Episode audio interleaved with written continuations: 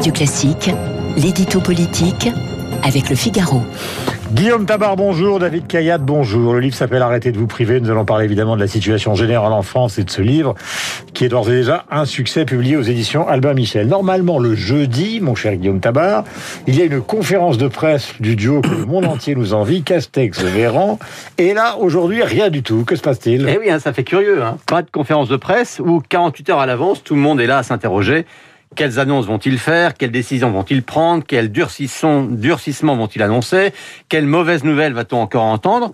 Et vous noterez aussi que cette semaine est la première depuis bien longtemps où les journaux d'information n'ont pas pour principal, sinon unique sujet, la crise du Covid. Mhm. Pour un peu, on aura envie de dire aujourd'hui, le Covid, RAS, rien à signaler.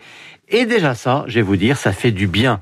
Mieux, Olivier Véran, qui depuis un an est sur une ligne sanitaire très stricte, Olivier Véran, donc le ministre de la Santé, pour la première fois s'avance en disant il est possible qu'on ne soit jamais reconfiné. Qui l'eût cru? Voilà, s'ils ne font pas de conférence de presse, c'est donc d'une certaine manière, cette absence est une manière de comment de d'avaliser la nouvelle stratégie qui est voulue par le gouvernement. Bah écoutez, oui, je crois qu'on peut y voir ce qu'on pourrait appeler un effet du 29 janvier, c'est-à-dire de la décision d'Emmanuel Macron de ne pas reconfiner Décision audacieuse, décision courageuse, qui, on le sait, a rendu furieux la plupart des médecins, qui répétaient qu'un troisième confinement était non seulement inévitable, mais obligatoire et urgent. Macron a dit non, ils ont dit, eh bien, vous allez voir, dans quelques jours, la situation va brusquement, brutalement basculer hors de tout contrôle. Il ne peut pas en être autrement. Et puis les jours ont passé. Le nombre de cas reste très élevé, mais il n'a pas explosé. Le nombre d'admis en réanimation reste très élevé, mais il s'est stabilisé loin, très loin des prévisions apocalyptiques des scientifiques. Bien sûr, la prudence reste de mise. Hein. La part des variants continue de progresser, mais on arrive aux vacances scolaires et ça a tenu.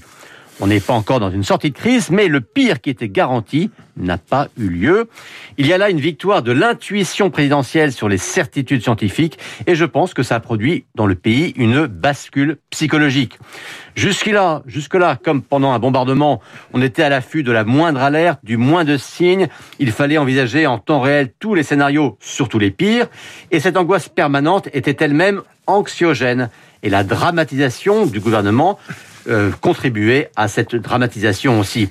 Là, une sorte de répit nous est accordé. Ce répit n'est peut-être qu'un sursis, mais il fait du bien. On peut enfin parler d'autres sujets. Alors, il y a une crise évidemment épouvantable à Mayotte. Euh, donc ça, c'est évidemment dans l'océan Indien. Il y a des problèmes en Ile-de-France, euh, des problèmes notamment au nord de Paris, des problèmes dans le Grand Est. Est-ce que ça veut dire quand même qu'à un moment, même si on a choisi cette ligne, si tout dégénère, on pourrait revenir à ce qui était prévu au départ? Bah, Soyons francs, hein. Macron, Castex ou Véran n'ont jamais caché que, la, que si la situation s'aggravait, il faudrait à nouveau prendre des mesures sévères, peut-être même reconfiner.